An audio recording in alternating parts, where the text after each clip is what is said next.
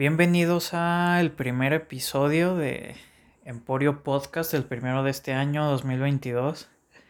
Y pues vamos a empezar muy bien con el pie derecho. Hace poco hice una encuesta en mi Facebook personal de sobre qué querían hablar. Y pues la disputa era entre red flags o inseguridades y pues votaron por, por inseguridades. Y algunas personas me, pues me comentaron y bueno, al final van a ver que hablaremos de eso de forma anónima, algunas inseguridades que, que, que tenían, que tuvieron o que, bueno, pues lo mismo, pero que tienen en este momento y pues van a ser comentadas por una experta, en eso quedamos y nos encontramos nuevamente con la psicóloga Elizabeth Pesina. ¿Cómo estás, Elizabeth? Hola, bien, gracias. ¿Lista para, para hablar de este, de este tema? Hoy vamos a hablar de Primeramente, miedos o inseguridades, pero quiero que nos digas cuál es tu postura o qué, piensas. ¿Son diferentes un miedo de una inseguridad? Sí.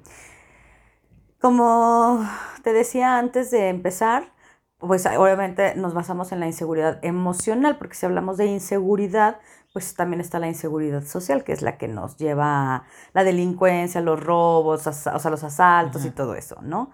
Este, inseguridades en la escuela, inseguridades laborales, o sea, varios tipos de inseguridades, pero de la que hoy nos vamos a enfocar es a la inseguridad en las emociones.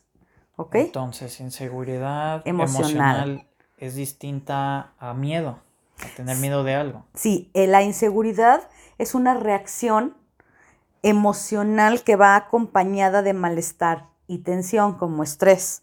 Por ejemplo, este, bueno, que se presenta en diferentes situaciones generada o asociada a situaciones en el ámbito social y en la toma de decisiones. Por ejemplo, me siento insegura de este si ponerme el vestido rojo o el pantalón café, ¿no? Este, esto va, va, enfocado a la toma de decisiones. Es una reacción emocional y el miedo es un sentimiento. O sea, la otra es una reacción de estrés, que te genera estrés por no saber tomar una decisión adecuada y eso te crea obviamente una inseguridad. Entonces, el miedo es un sentimiento de desconfianza que impulsa a creer eh, que va a suceder algo negativo o que nos va a suceder algo mal, ¿no? Eh, se trata de una angustia que te pone o que sientes que estás en peligro y esto puede ser real o imaginario. ¿sí? Entonces, esa es la diferencia entre sentir miedo y sentirme inseguro. El miedo es un sentimiento de desconfianza que impulsa a creer, ya sea imaginariamente o real, por ejemplo, si vas caminando por una calle y ves un grupo de personas, pues te puede, eso es real y te puede eh, hacer sentir en peligro. Y, o puedes imaginar por ejemplo, las personas que tienen un trastorno mm, de ansiedad tienden a tener muchos pensamientos catastróficos. Entonces, esos pensamientos catastróficos pues son, eh, provocan el miedo, pero son, no son reales. O sea, el hecho de imaginar algo me va a pasar, es que si salgo y manejo voy a chocar. O sea, es algo que no, no es real, pero este, es ese sentimiento que, que, que te lleva a desconfiar o a creer que algo negativo te va a pasar. Y por otra parte, pues digo, ya la inseguridad pues no es más que una reacción a que va acompañada de tensión o de estrés. Exponer una clase, eh, por no saber si lo estás haciendo. Este, bueno, eso, eso, eso te puede generar incluso ambas, miedo e inseguridad, ¿no? Este, pero, por eso será la diferencia, Eric. Justamente eso te iba a decir de que entonces el, miedo, pues, podría generar la, la ansiedad formar parte de ella. Y con esto queda claro que una persona miedosa tal vez no es lo mismo que una persona insegura. Entonces, ahorita me dijiste una de que, por ejemplo, miedo a exponer, cosas así, pero ¿cómo puede una persona tener miedo a exponer? Es decir, en general, ¿cómo se origina una inseguridad? Nosotros mismos, nuestro entorno, ambas cosas, algo que vimos, algo que nos creímos. Porque bueno, en Facebook Muchas veces he visto memes y todo eso da risa, pero cuando le busco el lado serio es como que me acuerdo que decía que, no sé, de que las mujeres publican a veces de que mi novio le da like a otras personas en Instagram y son modelos y luego dice que inseguridad desbloqueada. ¿Cómo podemos llevar esto a la realidad entonces? O sea, ¿sí se originan así de esa forma? Mira, hay diferentes causas lo que pueden eh, originar eh, la inseguridad. Eh, una de las causas, pues, es una baja autoestima. ¿Sí? Una baja autoestima. las personas que muestran inseguridad presentan al mismo tiempo una baja autoestima. no confiamos en nuestras propias capacidades ni virtudes. Realmente a veces tenemos una debilidad de nuestro autoconcepto o no tenemos un claro autoconcepto y tendemos a exagerar los aspectos que nos consideramos negativos en nosotros mismos. Eso es una baja autoestima, una eh, no tener eh, este, o, tener poca estima en mí, en mi autoconcepto, no tener un, auto, tener un, autoconcepto debilitado o no claro, eh, no tener claras mis capacidades y mis virtudes o aquellas herramientas que tengo para, para estar bien yo. Entonces, muchas veces este, esa baja autoestima eh, puede, eh, puedo yo sentirme quizá no tan atractiva y entonces el hecho de que mi novio le dé like a una publicación de un artista me haga sentir todavía menos atractiva y eso crea inseguridad en mí, enojo, ¿no? y, de ahí puede generar el sentimiento del miedo, del miedo al perderlo. Entonces, este, pues puede ser una de las causas, la baja autoestima. Otra sería los patrones de crianza exigente o ah, de crianza mm, con sobreprotección. Una persona que vivió una crianza sobreprotectora, este, que son familias excesivamente exigentes, pueden generar un sentimiento de incapacidad o inseguridad, pero también una crianza de sobreprotección. Fíjate que una crianza de sobreprotección tiende más a generar inseguridad porque le debilita las herramientas al niño o a la persona. Bueno, obviamente la crianza tiene que ser con un, con un niño. Y lo hacemos sentir que no es capaz de resolver sin nuestra ayuda. Entonces el niño va creando, o la niña va creando inseguridad en ella y necesita la confirmación de quien lo crió para poder saber si está tomando la decisión adecuada o no. Eh, que, lleva a una crianza con sobreprotección, un temor, un sentimiento de miedo de parte de los padres. O sea, el miedo a que el niño vaya a sufrir un accidente o a no ser capaz de esto. Y entonces eso, el miedo que nosotros provoca como padres, genera una consecuencia de inseguridad en nuestros hijos por el hecho de, mm, te repito, o sea, eh, ayudarles o resolverles, no, no, ayudarles, porque una cosa es ayudarles y otra cosa es resolverles. Resolverles eh, por nuestros miedos, el hecho de que ellos, este, más bien resolverles la, las, las los conflictos o las problemáticas a los que el niño se puede ir enfrentando. Un ejemplo muy simple es cuando el niño se enfrenta a abrocharse las agujetas, ¿no? Que crea el, conflicto o la frustración de poderlo hacer porque es algo que, se nos dificulta mucho cuando somos niños. Y entonces que la mamá, por ejemplo, le resuelva eso.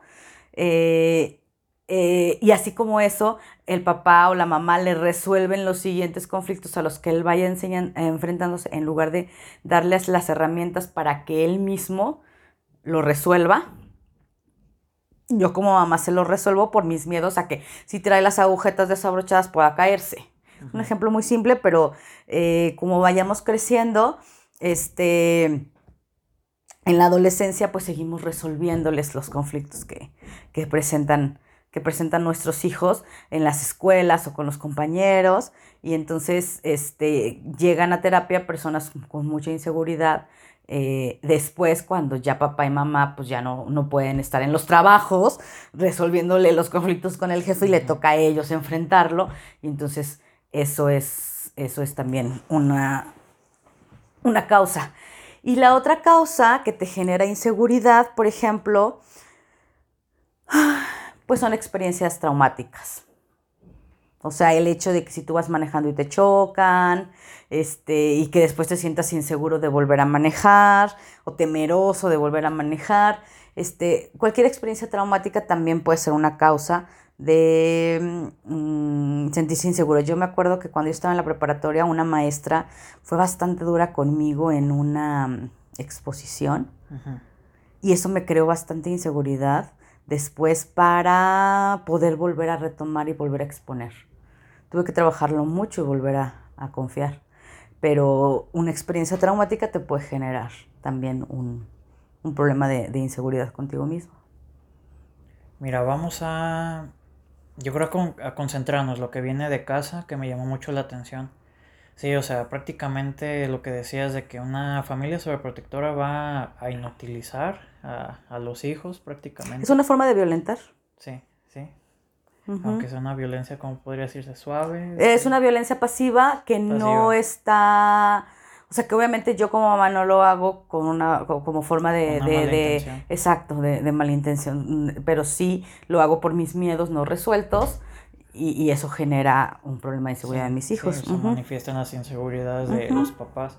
Y fíjate que yo tengo algo muy presente y, no sé cómo podamos ligarlo, pero si un, hijo le muestra un dibujo a sus papás, eh, los papás no deberían de responderle me gusta mucho, sino preguntarle ¿a ti te gusta? O sea, no buscar la... La validación. la validación, porque también dijiste algo de padre, la exigencia de los padres, algo así.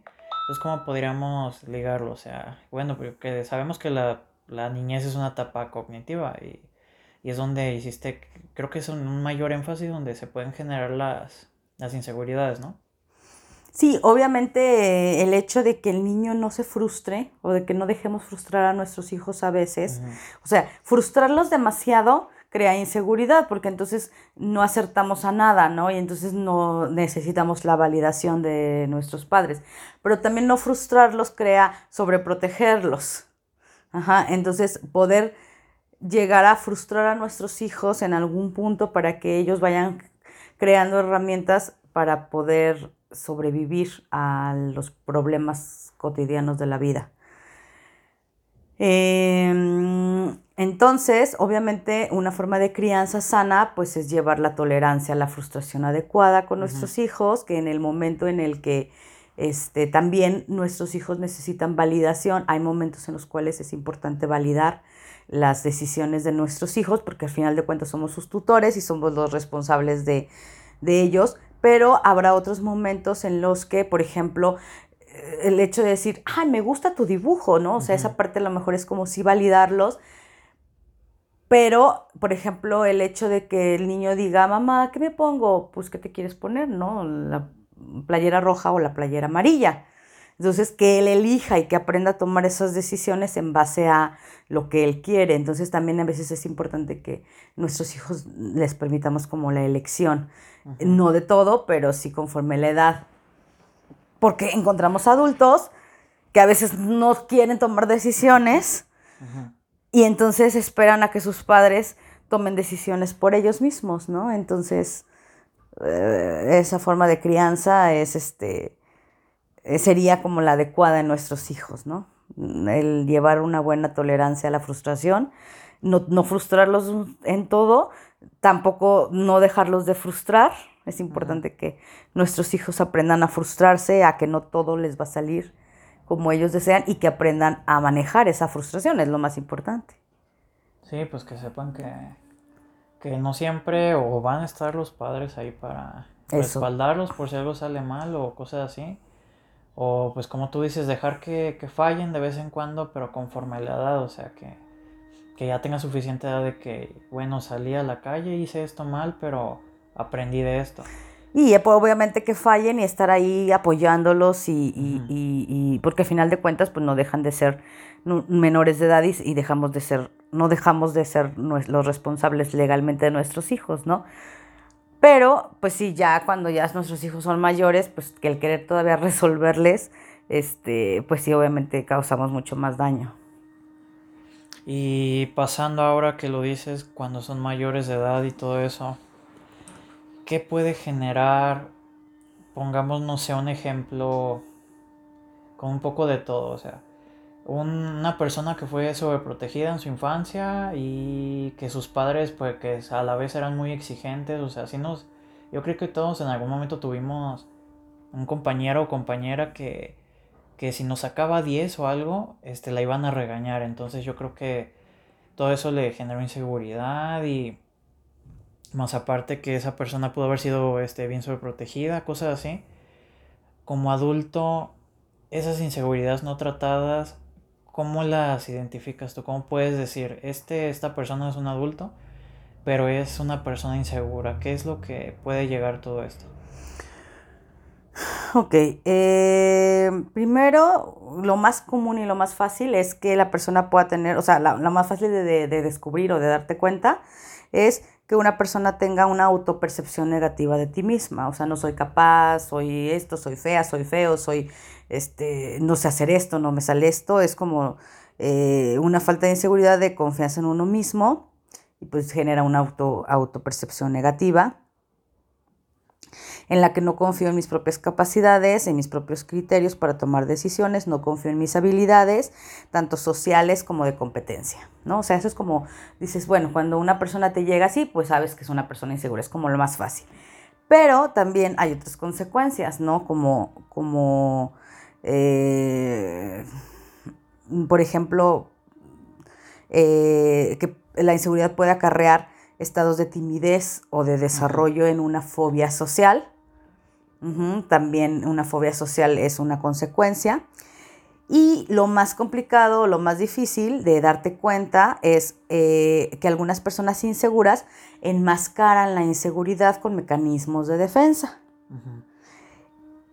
compensatorios, o sea, son mecanismos de defensa compensatorios y tienen actitudes arrogantes, agresivas, distantes hacia otros e incluso pueden tener actitudes eh, de seguridad o de creer que soy seguro como un mecanismo de defensa. Mm, por lo que cualquier caso de estos pues se ve afectado socialmente y son personas que pueden estar aisladas, ¿no? Mm, es más complicado, bueno, para nosotros como psicólogos, pues sí es fácil darnos cuenta que una persona tiene un mecanismo de defensa o tiene una inseguridad enmascarada. Sobre todo, mm, por ejemplo, las personas, los, es, este, muy común en un hombre que tenga mm, conductas bastante violentas o celosas, ¿no? Eh, que sienta que, que se sienta inseguro, pero que tenga una actitud arrogante. Entonces, este, y, sobre todo humillante hacia su pareja. Eh, entonces, e, es como una forma de alimentarse él y de seguir enmascarando su propia inseguridad. Esto también se le conoce como masculinidad frágil, ¿no? Algo así. Ok. En parte, ¿sí, no? Sí, puede ser. Sí, porque nunca falta, no sé, el peleonero del salón, que, en realidad, o sea, está lleno de inseguridad. Exacto. Lo que decías de, mecanismo de defensa, o sea, está en un grupo social, se tiene que, pues, proteger prácticamente. Así es. Y entonces genera un mecanismo de defensa, pero la realidad es que es una persona insegura en sí mismo. Y es igual de insegura que el niño o que el joven que está introvertido, callado, y que le, no tiene herramientas para socializar. Es el mismo inseguridad, nada más que obviamente lo estamos viviendo de forma distinta. Sí, Es pues más fácil darte cuenta y etiquetar al niño o al joven que está introvertido, sentado, que callado. Es más fácil decir, él es inseguro y él es seguro. Pero en realidad ambos son inseguros, solo que uno está enmascarada y la otra está sin máscara y es más evidente. Sí, y aparte la presión social, o sea, si lo ven callado a alguien en el salón, ya empiezan, pues ya, saben que es alguien vulnerable, bullying. O apodos, todo eso. Y entonces, este. Que, bueno, pasemos antes de la conclusión. Varias personas, pero, pero bueno, voy a tomar tres en este caso me dijeron inseguridades que ellos tenían, entonces a ver si puedes darme una, un comentario o algo de, de, cada una, obviamente va a ser de forma anónima. Y pues la primera es de una chava que me dijo, es que siento que mi novio eh, me compara con sus exnovias. ¿Qué podrías agregar a ello? O sea, ¿qué, qué, qué puedes analizar de eso? La chava se siente pues comparada, de que su novio la puede descalificar, me imagino. Bueno, eso es una evidente violencia, ¿no? Eh, es, una evidente, es una evidente conducta de violencia. Fíjate, uh, muchas, no sé si sea el caso, pero hay muchos casos así, en donde el hombre tiene que buscar una, o sea, e, es un hombre inseguro que busca la validación y muchas veces se contrapuntea las relaciones, por ejemplo, el hecho de que diga, ah, es que ella sí me hacía de esta forma, o si me preparaba el desayuno de esta forma, o si me era detallista conmigo. Y entonces eso genera, obviamente, en la otra persona una inseguridad, pero también genera el que yo quiera esforzarme a ser igual que ella para poder este, mejorarle y entonces entra en competencia con la exnovia que ni siquiera conoce y que tal vez ni siquiera le preparaba de desayunar, pero eso para él es satisfactorio y complaciente porque busca o necesita sentirse validado de esa forma. Entonces muchas veces los hombres generan inseguridad en las personas o en, en las parejas o celos para poder vivir eh, o, poder sentirse seguros y validados y entonces eso crea un ego alto. Entonces, muchas veces esa es la causa. Y a eso, el, el, generar esto, no le encuentro otro nombre más que violencia. O sea, lo que él está ejerciendo hacia ella es una violencia por eh, simplemente compararla. Sí, no, pues prácticamente es este violencia tanto física como, como verbal, digo, como... Es, es, una, es, una, es una violencia eh, psicológica, claro, este, porque está generando inseguridad, es una consecuencia, e inseguridad en ella misma. Ahora, eso es lo que él quiere generar. El asunto es que ella también está aceptando que eso genere en ella. Que ella también lo está aceptando, porque entonces, eh, ante el hecho de decir, oye, es que sabes qué, que mi novia me traía, mi exnovia me traía agua todos los días a la escuela y tú no lo haces, es como decir, pues ok, pues entonces puedes ir con tu novia para que te siga llevando agua. O sea, si yo no lo hago, no sé qué sigues haciendo aquí. O sea, también te toca a ti eh, hacer algo al respecto, ¿no? Este, no nada más quedarme con la idea de que él quiere crear inseguridad en mí, sino también hacer, hacer algo más para que, ¿qué está pasando contigo? Hemos, que sí te está moviendo y que sí te está generando esa inseguridad, ¿no? Es como si tú me dijeras, híjole, Eli, es que fíjate que este, la otra psicóloga que me dio la entrevista, pues la verdad es que hablaba mejor y, y pues yo te diría, ah, ok, o sea, pues puedes pedirle la entrevista a ella, ¿no? Este, igual a ti te gusta más como te la, como te, como te, como te habla o como, y no te gusta como, como lo hago yo, pero eso no generaría una inseguridad en mí, simplemente diría, pues son dos, somos dos personas distintas y tú quizá te acoplaste más a ella. ¿Sí me explico? Entonces, pero ya sí me mueve y eso hago como de, no, ya no sirvo como psicóloga porque la otra psicóloga es mejor. Entonces ya eso es una bronca mía. Entonces, amiga, que aumente su autoestima y pues ahí no es. sí. Con, ese compa de ahí no.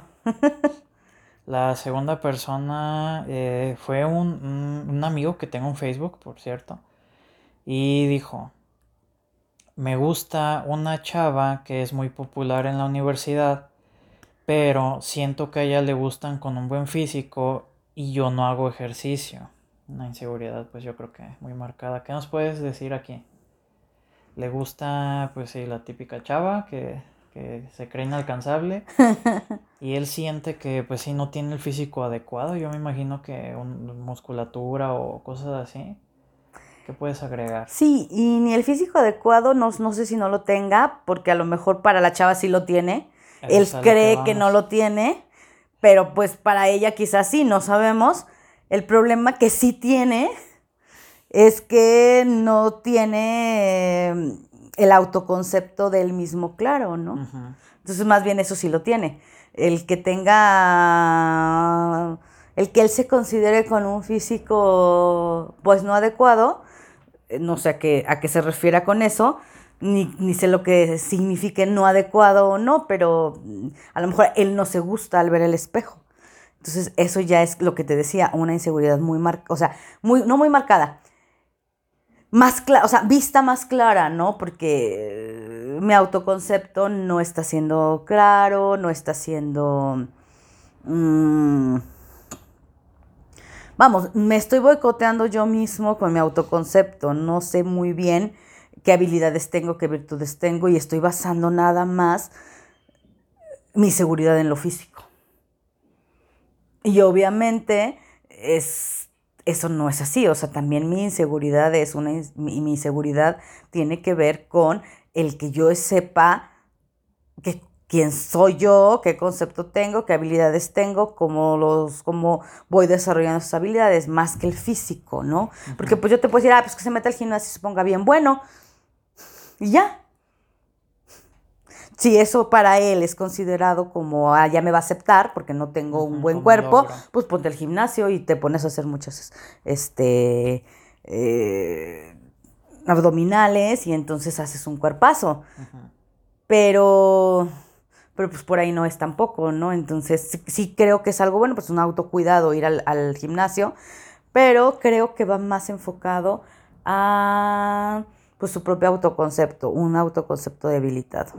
Sí, ¿verdad? Entonces, en conclusión podríamos dar que pues se arme de valor y, Y vaya a terapia. y vaya a terapia.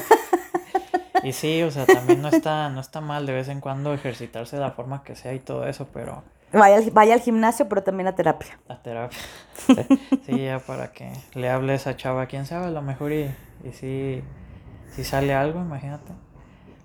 La tercera, esta me llamó mucho la atención, porque de igual forma es una chava, pero no es tanto una inseguridad de lo que vimos ahorita, sino que, bueno, está más ligada a lo social. Ok.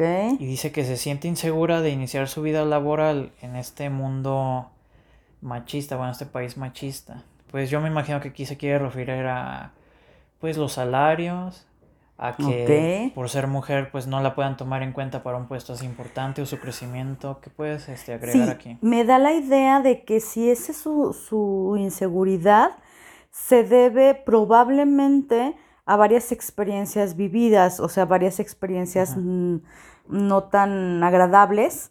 No, de- te decía, una, una, algo, una causa de la inseguridad son las experiencias traumáticas. A lo mejor no lo vivió como un trauma tal cual, pero sí creo que tiene que ver con una experiencia de vida este, o de crianza, como a lo mejor vivir en, en, en una familia machista, este, O que todos sus hermanos sean hombres y... sí, creo que va más enfocado a la crianza, a una experiencia eh, difícil, ¿no? De, eh, más bien una experiencia, pues sí, difícil, de, de que ella vivió, eh, a lo mejor discriminada, este, algo así, ¿no? Igual, yo creo que, Eric, para mí, todos los tipos de inseguridades, o sea, te puedes decir, afrontalo, enfréntalo, pero a veces enfrentarlo te puede generar eh, mayor inseguridad porque a lo mejor no lo enfrentas con las herramientas adecuadas. Entonces, para mí no hay otra salida más que la terapia.